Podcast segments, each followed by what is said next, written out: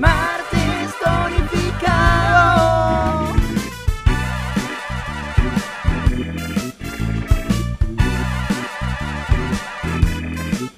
Y esto es martes tonificado.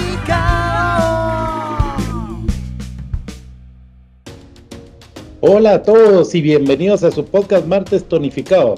Recuerda, este es un programa que hemos creado para ti con mucho cariño, para que a partir de las experiencias de nuestros invitados, tanto desde el ámbito personal como profesional, tengas una fuente de inspiración para encontrar tu propósito de vida, alcanzar tus metas y tus sueños.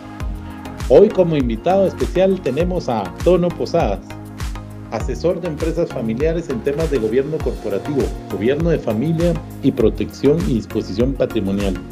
También se desempeña como promotor de oportunidades, creando una red de negocios que brinde la oportunidad de un nuevo ingreso en una relación de ganar-ganar para ambas partes. Y además es mentor de propósito de vida, enfocado en brindar todo tipo de reflexión personal que ayude a las personas a autoevaluarse constantemente. Y yo soy su anfitrión, Tono Posadas, y comenzamos. Bienvenido, Tono, ¿cómo estás? Para comenzar, cuéntanos, ¿quién es Tono Posadas? Pues bien, eh, me considero una persona que siempre anda buscando un desarrollo personal, siempre anda buscando algo nuevo por hacer, siempre está con inquietud de tener cosas innovadoras y que sean de actualidad. Me gusta mantenerme mucho en lo que es la actualidad de los temas y aunque no soy de las personas que puedan profundizar y especializarse en algún tema en específico, como por ejemplo la tecnología, las redes sociales o u otros temas que puedan salir de mm, actualidad, sí me gusta estar en ese contexto y estar siempre activo y creo que eso se busca para siempre mantener una relación, especialmente con los jóvenes, con la gente joven y con los empresarios, que es donde tengo un enfoque principal para poderles brindar siempre alguna alternativa nueva e innovadora que tal vez no están viendo. Recordémonos que una persona cuando está dentro de su empresa generalmente eh, está muy enfocado a su día a día y a lo que es su negocio en sí y de repente eh, no logra visualizar todas las tendencias o, aquellos eh, temas que están innovadores en, en, en, el mundo y que le puedan ser de utilidad. Entonces, una de las cosas que más me ha gustado siempre es esa. Y tal vez enfocándonos, Tono, en lo que es tu principal actividad como es asesor de empresas familiares, explicarnos cuál es la importancia de lo que es el gobierno corporativo, el gobierno de familia y la protección y la disposición em, patrimonial.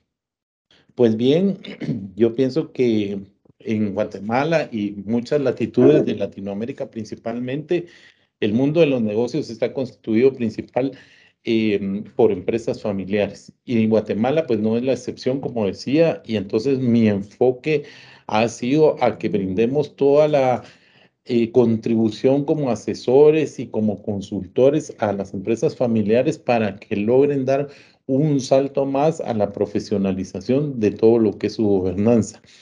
Mucho se ha dicho y muchas son las estadísticas que hablan sobre em, la vida de las empresas. Entonces, primero nosotros hemos encontrado que para hacer que una empresa eh, se considere con una larga vida y que pueda trascender de generación en generación, hemos apostado a lo que es fortalecer el gobierno corporativo. Y principalmente el gobierno corporativo lo hacemos a partir del, de su consejo de administración o junta directiva, dependiendo del caso. Para que sepamos de inicio, cuando se concibe una sociedad anónima, que es nuestro objetivo principal de estas empresas familiares, de eh, inicio, ya con la constitución de la misma, ya tienen el gobierno corporativo instaurado y el cual consta de tres elementos fundamentales, que es la asamblea de accionistas, que son eh, compuesta por aquellas personas que tienen los títulos de acciones propiedad de la empresa, el consejo de administración, que es el órgano de administración que se establece que regirá y debe de involucrarse para la administración del negocio. En la, es ese ente en el cual la asamblea de accionistas deja que recaiga la administración del negocio y por último la gerencia general que va a ser la que va a operativizar todas las decisiones. Lo que nos encontramos muchas veces en las empresas familiares es la composición de estos accionistas que puede ser uno, que puede ser el patriarca, uno, dos, que puede ser este patriarca y su esposa, uno, dos y tres, que puede ser este patriarca y sus hermanos. Eso es generalmente lo encontramos. Sin embargo, casi siempre el liderazgo siempre es de una persona. Y esta persona, em, digamos que lo que nos encontramos es que va a tener los tres sombreros. Va a tener el sombrero de asamblea de accionistas, va a tener el sombrero del consejo de administración y va a tener el correspondiente a la gerencia general. Y muchas veces em, eso hace que todo se maneje como un todo y no haya un orden y una eh, especificación en cada uno de los entes correspondientes que estábamos mencionando. Entonces nosotros lo que promovemos es que se vaya profesionalizando todas estas actividades de gobierno corporativo a partir de que tengamos en primera instancia una asamblea de accionistas instaurada y como lo establece la escritura de constitución, que por lo menos se reúna una vez al año y apruebe lo concerniente al tema y que está establecido tanto en la escritura de constitución como lo dicta el Código de Comercio. Y en lo referente al Consejo de Administración, que haya una composición tal y como lo establece la ley y la misma escritura de constitución, que de hecho así lo tenemos, pero es más que todo una figura eh, formal, digamos, que la utilizamos para documentar ciertos actos. Nosotros lo que hacemos es invitarlos a que sea un órgano más activo y participativo en las decisiones de negocio y por lo tanto tenga una integración con las personas que creemos que le pueden aportar eh, objetividad al, negocio, que le puedan aportar objetividad a las decisiones que va a tomar el accionista. Normalmente, eh, un consejo de administración debe estar compuesto por dos o tres personas como mínimo, y las escrituras de constitución en Guatemala dicen que por lo menos debe estar el presidente y el secretario.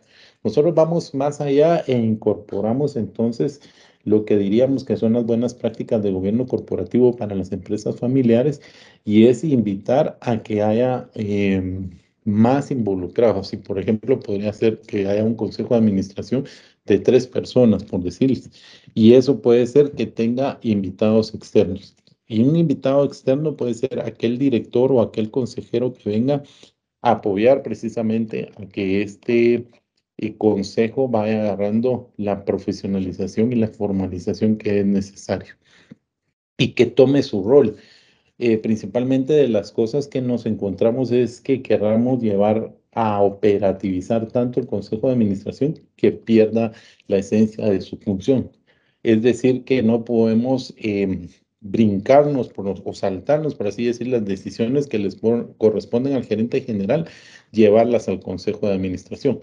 Ahí es donde nosotros tratamos de, irles em, apoyando para que puedan tener una buena agenda marco y sepan exactamente cuáles son las actividades que un consejo de, de administración debería de revisar constantemente y que por lo menos los invitamos a que se reúnan una vez al mes a revisar temas como la estrategia de negocio, los riesgos de negocio, los presupuestos y la situación